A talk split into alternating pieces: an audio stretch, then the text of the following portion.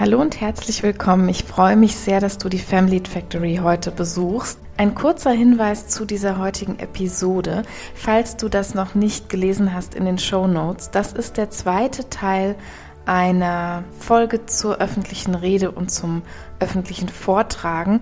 Das heißt, es empfiehlt sich heute absolut mit dem Teil 1 zu beginnen, da beides nahtlos ineinander übergeht und zusammenhängt.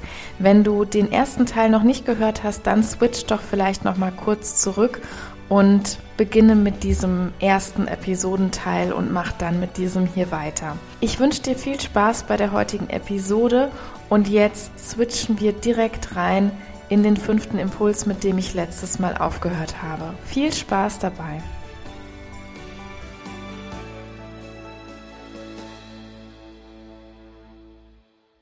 Wir kommen zu meinem fünften Impuls und da habe ich mir nochmal aufgeschrieben, ja, die wichtigste Ressource von Menschen ist ihre Zeit. Ich kann das gar nicht oft genug sagen, das ist auch schon ganz oft hier im Podcast jetzt angeklungen. Vor allem auch als es um die Professionalität geht, erinnere ich mich, in dieser Folge habe ich das ein bisschen eingehender nochmal behandelt. Mein Anliegen ist nochmal zu vermitteln, dass diese Ressource Zeit allen Menschen so, so wertvoll ist. Also ich denke, da spreche ich nicht nur für mich, sondern da spreche ich für alle.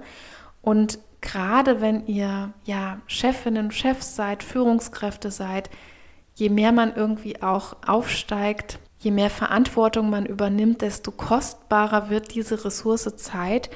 Und deshalb so der Appell auch in einer Rede, gehe stets respektvoll mit dieser kostbaren Ressource anderer Leute um. Das heißt einerseits, dass du ja nur etwas vorträgst oder nur eine Rede darüber hältst, über Dinge, die es wirklich wert sind, ja, dass du dir gut überlegst, habe ich hier wirklich ein Geschenk zu geben, habe ich hier wirklich etwas beizutragen, was möchte ich meinem Publikum eigentlich sagen? Also die wenden ihre kostbare Zeit dafür auf, mir zuzuhören, ob das jetzt fünf oder zehn oder 50 Minuten ist oder auch einen ganzen Tag, je nachdem. Und da überlege dir wirklich gut, was bringst du an Inhalten rüber und sind die die Redezeit wirklich wert? Aber auch natürlich die Zeiteinteilung während eines Vortrags. Ne? Und da muss man sagen, weniger ist wirklich oft mehr.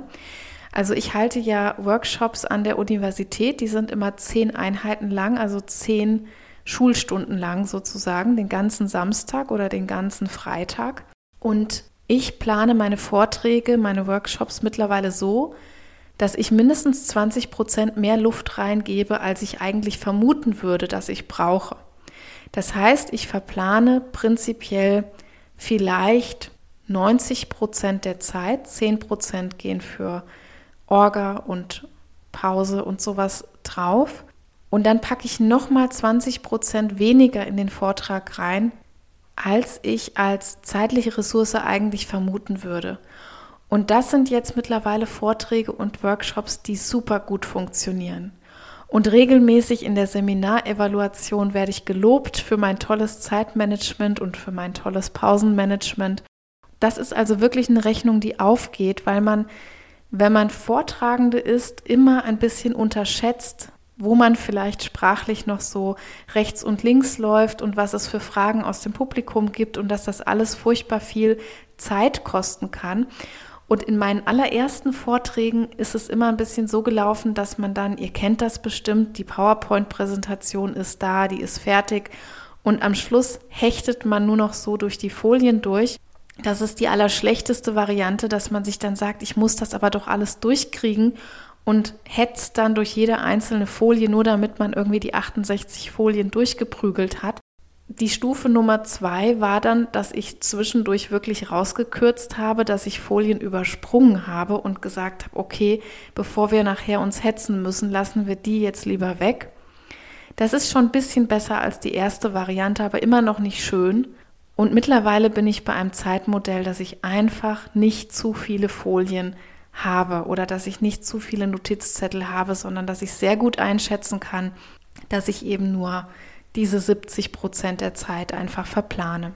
Das würde ich euch als guten Tipp hier noch mitgeben, also immer einen großen Puffer einzuplanen und mit der Ressource Zeit einfach sehr professionell und sehr respektvoll vor allem auch für alle Beteiligten umzugehen. Denn keiner hat Lust, einem Vortrag zuzuhören, der das Ganze nicht wert ist. Ja, ich sitze bisweilen sehr verärgert in irgendwelchen Vorträgen oder Meetings und denke, hier hat mir jemand meine wertvolle Lebenszeit gestohlen. Also nichts verärgert mich in meiner knappen Ressourcezeit mehr, als wenn ich das Gefühl bekomme, jemand hat mir die respektlos gestohlen. Und Menschen ärgert auch, wenn Vorträge überzogen werden. Ja, das langweilt und verärgert und damit werdet ihr auch nie in guter Erinnerung bleiben. Deshalb möglichst hier sehr respektvoll und sehr gewissenhaft mit der Zeit planen. Ja, so als nächstes geht es uns schlussendlich während einer Rede oder eines Vortrags immer wieder darum, eine Beziehung zum Publikum aufzubauen. Das klingt jetzt ein bisschen wie eine abgedroschene Floskel, ich möchte das aber deshalb noch ein bisschen konkreter machen, denn diese Beziehung zum Publikum, die kriegt ihr eben einerseits dadurch, dass ihr sie abholt, da wo sie stehen. Ich habe eben schon mal über das sprachliche Niveau und das Inhaltsniveau ein bisschen geredet. Und wenn es um Beziehung geht, dann ist es in hohem Maße wichtig, dass ihr überlegt, wer sitzt denn da in meinem Publikum? Wer ist mein Auditorium? Wer ist die Community? Wer hört mir hier eigentlich zu? Warum kommen diese Menschen denn eigentlich hierher? Mit welcher Intention sitzen die da? Und dieser Punkt wird so oft vernachlässigt, also zum Beispiel auch in so Mikrovortragssituationen, will ich das mal nennen, in einem Jobinterview zum Beispiel. Da gibt es ja auch immer Parts, wo Menschen etwas über das Unternehmen erzählen beispielsweise. Und ganz, ganz oft habe ich das erlebt, dass hier überhaupt nicht beachtet wurde, mit welchem Wissens- und Kenntnisstand kommt jemand in dieses Gespräch, welche Fragezeichen hat jemand vielleicht vorher noch geäußert und so weiter, sondern dass da einfach ein Programm abgespult wird. Wenn Ärzte, Ärztinnen eine Diagnose erklären, ja, Punkt, Punkt, Punkt, es gibt noch tausend andere Beispiele. Das sind jetzt keine öffentlichen Reden oder Vorträge, aber doch Situationen, in denen ich etwas öffentlich erkläre oder Erkenntnisse vermitteln möchte. Und da frage dich wirklich, an welchem Punkt holst du das Gegenüber jetzt ab? In welcher Gemütsverfassung ist der oder diejenige zum Beispiel? Ja, was hat der oder die für Fragezeichen? Und das ist auch wieder so ein Zeichen von Respekt, ja? Ist mir das vollkommen egal? Spule ich einfach einen Vortrag oder eine Rede ab, egal wer da sitzt? Das ist immer denkbar schlecht und das spürt man einem Vortrag vor allem auch an. Wenn man Menschen hört, die einen Vortrag zum Beispiel immer wieder überall auf der Welt in tausend Firmen, in tausend Unternehmen, in tausend Schulen oder sowas halten, die aber sich überhaupt nicht in der Lage sind, auf das Auditorium anzupassen. Das spürt man einem Vortrag sehr an und das finde ich auch wiederum so ähnlich wie den Zeitaspekt, kann das schnell auch respektlos rüberkommen, zumindest in meiner Wahrnehmung. Ja, und dann möchte ich, damit wir nicht hier aus dem Zeitruder geraten, noch meinen siebten Impuls gerne mit euch teilen. Und da geht es mehr darum, mit euren Gefühlen umzugehen. Und zwar sehr offen und authentisch mit euren Gefühlen umzugehen. Ich weiß, dass das Wort authentisch schon mittlerweile fast so ein Buzzword geworden ist, aber was soll das Ganze jetzt bedeuten? Das heißt einfach, mach dann Witze, wenn du ein witziger Typ bist, ja, oder sag, dass du nervös bist, wenn du nervös bist. Äußere, dass du stolz bist oder wütend oder was auch immer. Aber das heißt nicht, diese Gefühle vorzuspielen. Ja, Buzzword habe ich eben gesagt, weil Authentizität heute so oft auch missbräuchlich verwendet wird, dass man ja, das tiefste Gefühlsausbrüche oder ähm, die, die Betonung von gewissen Gefühlen schon ein bisschen überstrapaziert wird. Sobald das Ganze aber vorgespielt wirkt, ja, dann bekommt das fast so eine äh, in Anführungsstrichen af, äh, amerikanische Oberflächlichkeit, ja, eine Affektiertheit. Ihr wisst sicher alle, was damit gemeint ist, was bei Menschen sehr, sehr unsympathisch rüberkommen kann. Also wenn das etwas Schauspielhaftes bekommt, dann ist man beim Publikum schon gleich unten durch. Das heißt, verwendet das nicht als Stilmittel. Authentizität und Gefühle zeigen, Offenheit für Gefühlsausdrücke, das hat nichts mit Schauspiel zu tun sondern einfach, das ist auch eine Typsache. Wie ich schon sagte, wenn du jetzt auf der Bühne anfängst, Witze zu machen, mit Humor zu arbeiten, wenn du aber eigentlich ein sehr, sehr sachlicher, rationaler, analytischer Typ bist, der sonst in seinem Arbeitsleben niemals je einen Witz gemacht hat oder niemals je ironisch war, dann wird das für alle sehr befremdlich rüberkommen. Deshalb, da kannst du einfach noch mal überlegen, das, was gerade in dir ist, das darfst du gerne auch zeigen.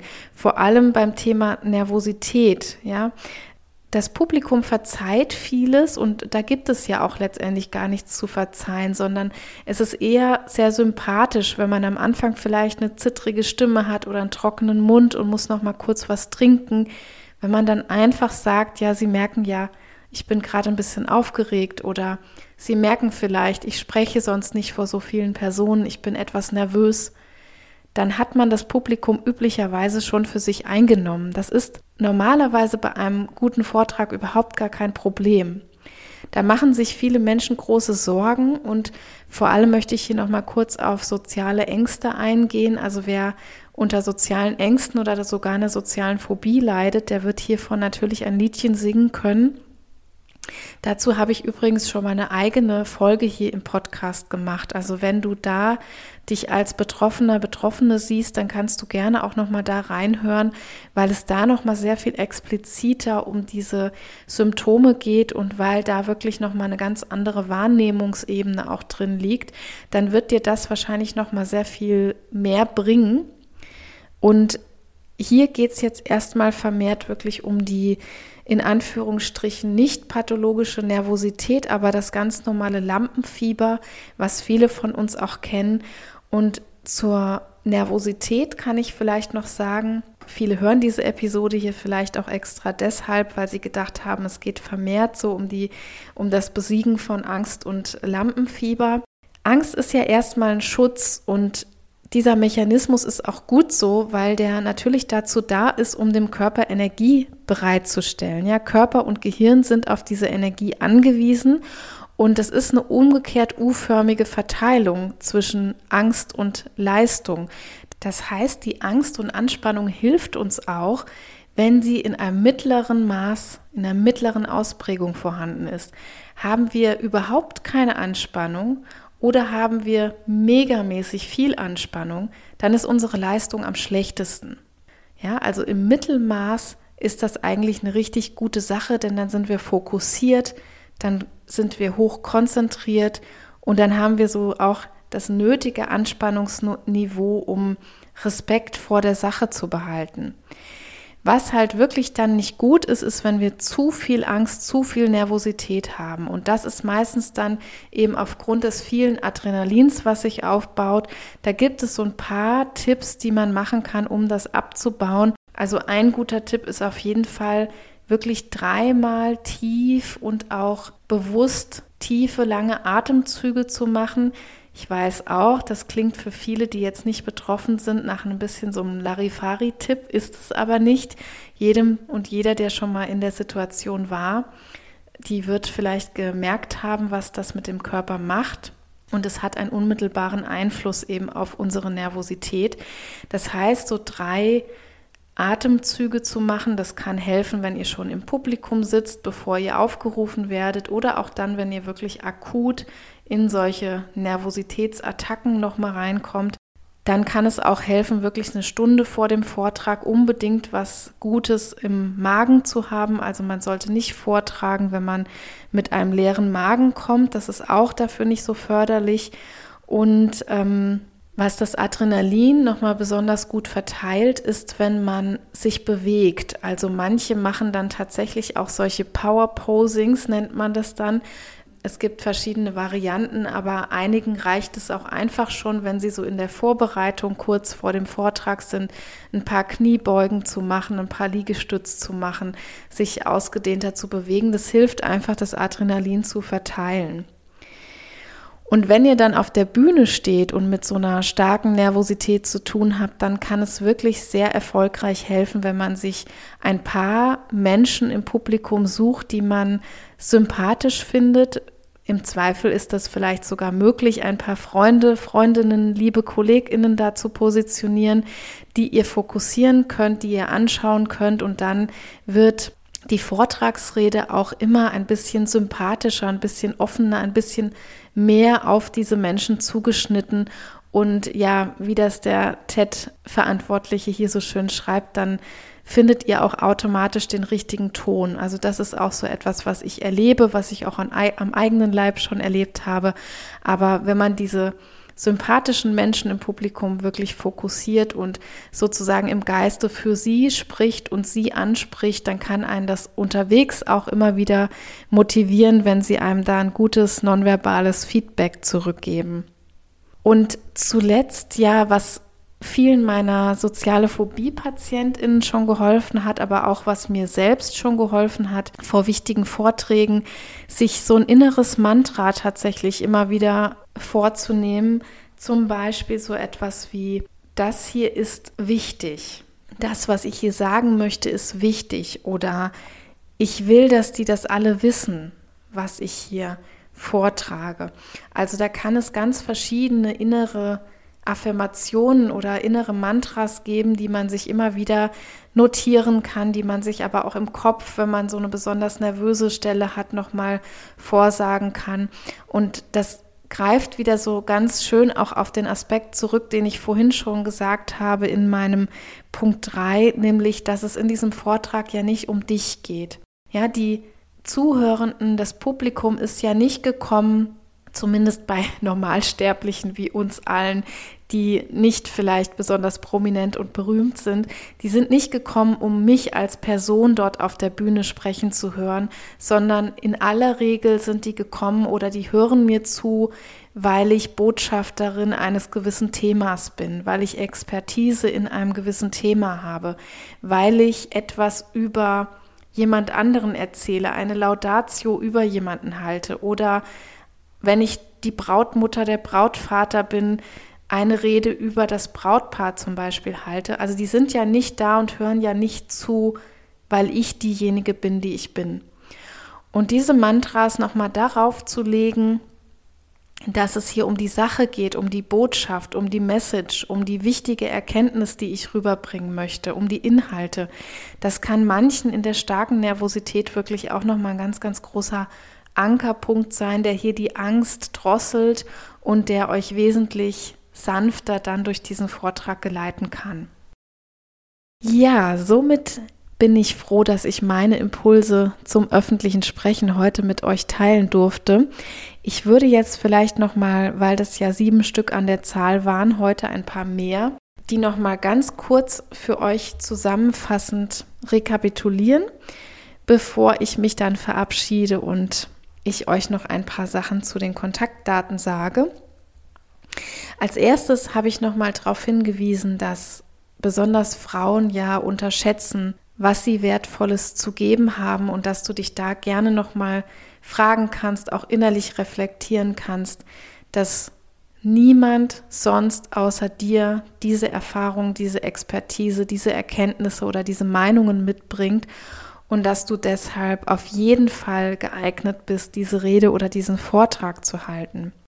Im zweiten Impuls habe ich gesagt, wie wichtig die Sprache und der Inhalt sind, in Kombination mit der Körpersprache und dem Nonverbalen natürlich. Aber du kannst dir noch mal vor Augen führen, das finde ich so einen ganz schönen Tipp auch, ähm, den habe ich übrigens auch aus dem TED-Buch entlehnt oder den fand ich sehr griffig, dass der Autor hier noch mal darauf hingewiesen hat, wenn man nicht so ganz an diese Wichtigkeit der Sprache, sondern eher an die Wichtigkeit der Körpersprache glaubt, dann soll man doch noch mal versuchen, sein Anliegen nur mit Gesten rüberzubringen, also in der Pantomime sozusagen.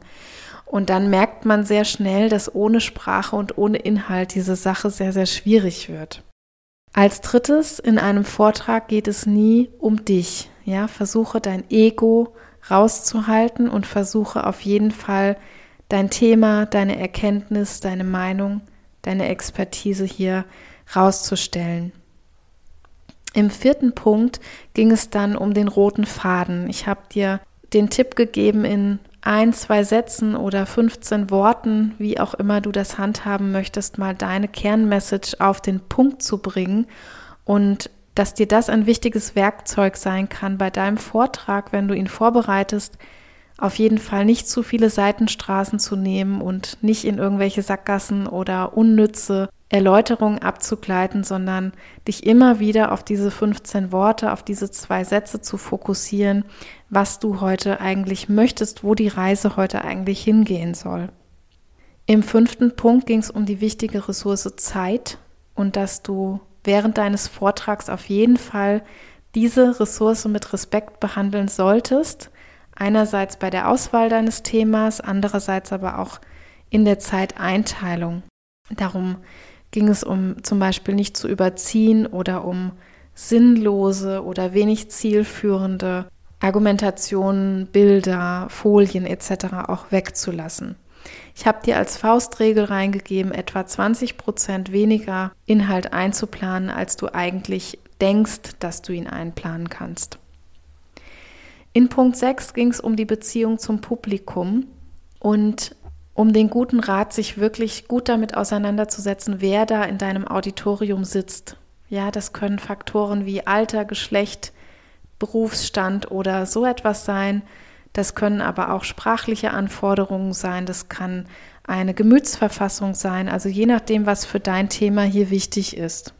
Und zum Punkt 7 schlussendlich, geh offen und authentisch mit deinen Gefühlen um.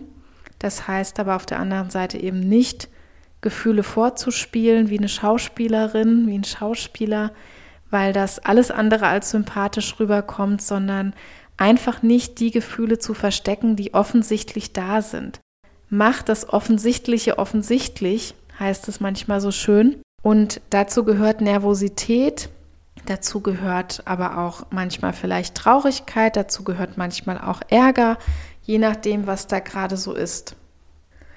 Wer sehr mit Nervosität zu kämpfen hat, ist hier eben gut beraten, auch das am Anfang gerne öffentlich zu machen. Das Publikum wird es euch nicht übel nehmen, im Gegenteil, es wird eher sympathisch rüberkommen.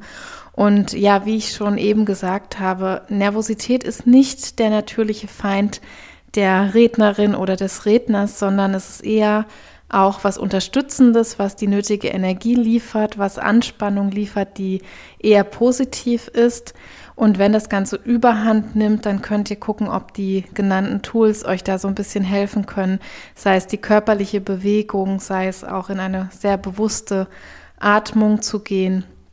Für viele helfen so innere Mantras, die sie sich geben können, positive Affirmationen, wofür sie eigentlich diesen Vortrag halten, was ihnen wichtig ist. Und ihr könnt hier einfach mal austesten, Probevorträge können hier auch ein ganz gutes probates Mittel nochmal sein, wenn man sehr mit Angst, sehr mit Nervosität zu tun hat und denkt, das vielleicht nicht so gut unter Kontrolle bringen zu können, dann profitieren manche auch davon, wenn sie es wirklich vorher sehr gut vorbereiten und sich einen Plan B oder so einen Notfallplan einfach auch an die Seite legen, dass sie schnell an ihre Notizen kommen, dass sie ein Glas Wasser dabei haben etc. Also hier lebt das Ganze auch ein bisschen vom Ausprobieren und das ist vielleicht auch so mein Schlussplädoyer für die Vortragsfolge. Ich weiß, es ist heute wieder eine etwas längere Episode geworden, aber das ist mir dann lieber, dort auch alle für mich wichtigen Punkte unterbringen zu können.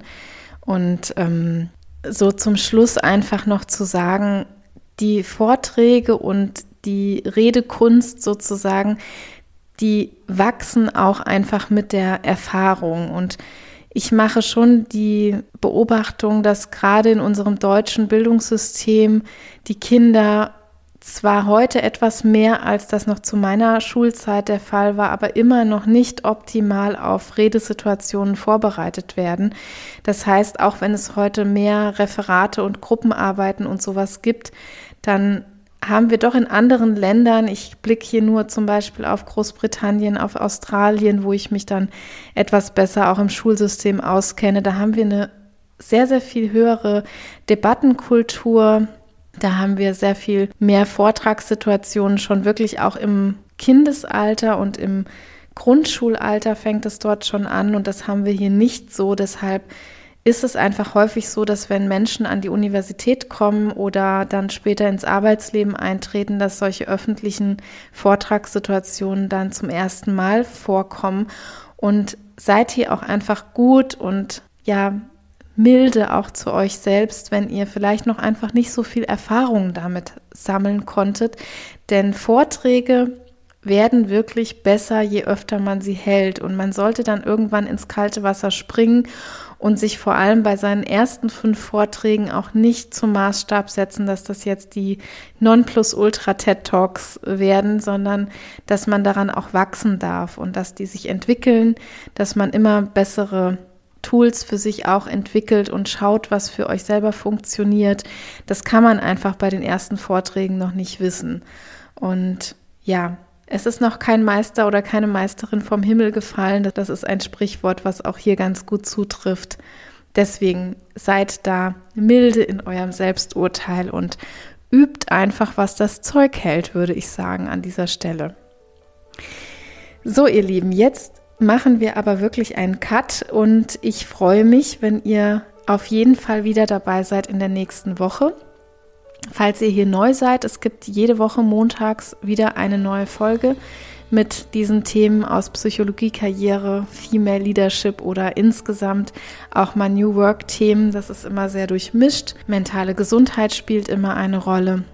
Ich freue mich natürlich sehr, wenn es euch gefallen hat. Abonniert gerne den Podcast. Das hilft sehr, um ja die Community, die Sichtbarkeit zu vergrößern und mein kleiner Appell wie jede Woche, bewertet doch bitte den Podcast. Ich weiß, dass das immer sehr zögerlich passiert, aber fasst euch doch ein Herz und helft diesem Podcast noch ein bisschen besser auffindbar zu sein und vor allem auch, ja, überall äh, sichtbar zu sein. Teilt ihn gerne in eurem Netzwerk, wenn ihr eine liebe Kollegin, einen lieben Kollegen habt, wo ihr denkt, der oder die kann davon profitieren. Dann gibt es bestimmt die ein oder andere Folge, die ihr auch gerne teilen könnt. Das ist ja sehr einfach möglich. Ich wünsche euch eine wunderschöne Restwoche. Genießt den Mai mit hoffentlich schönerem Wetter und wir hören uns wieder am Montag. Tschüss!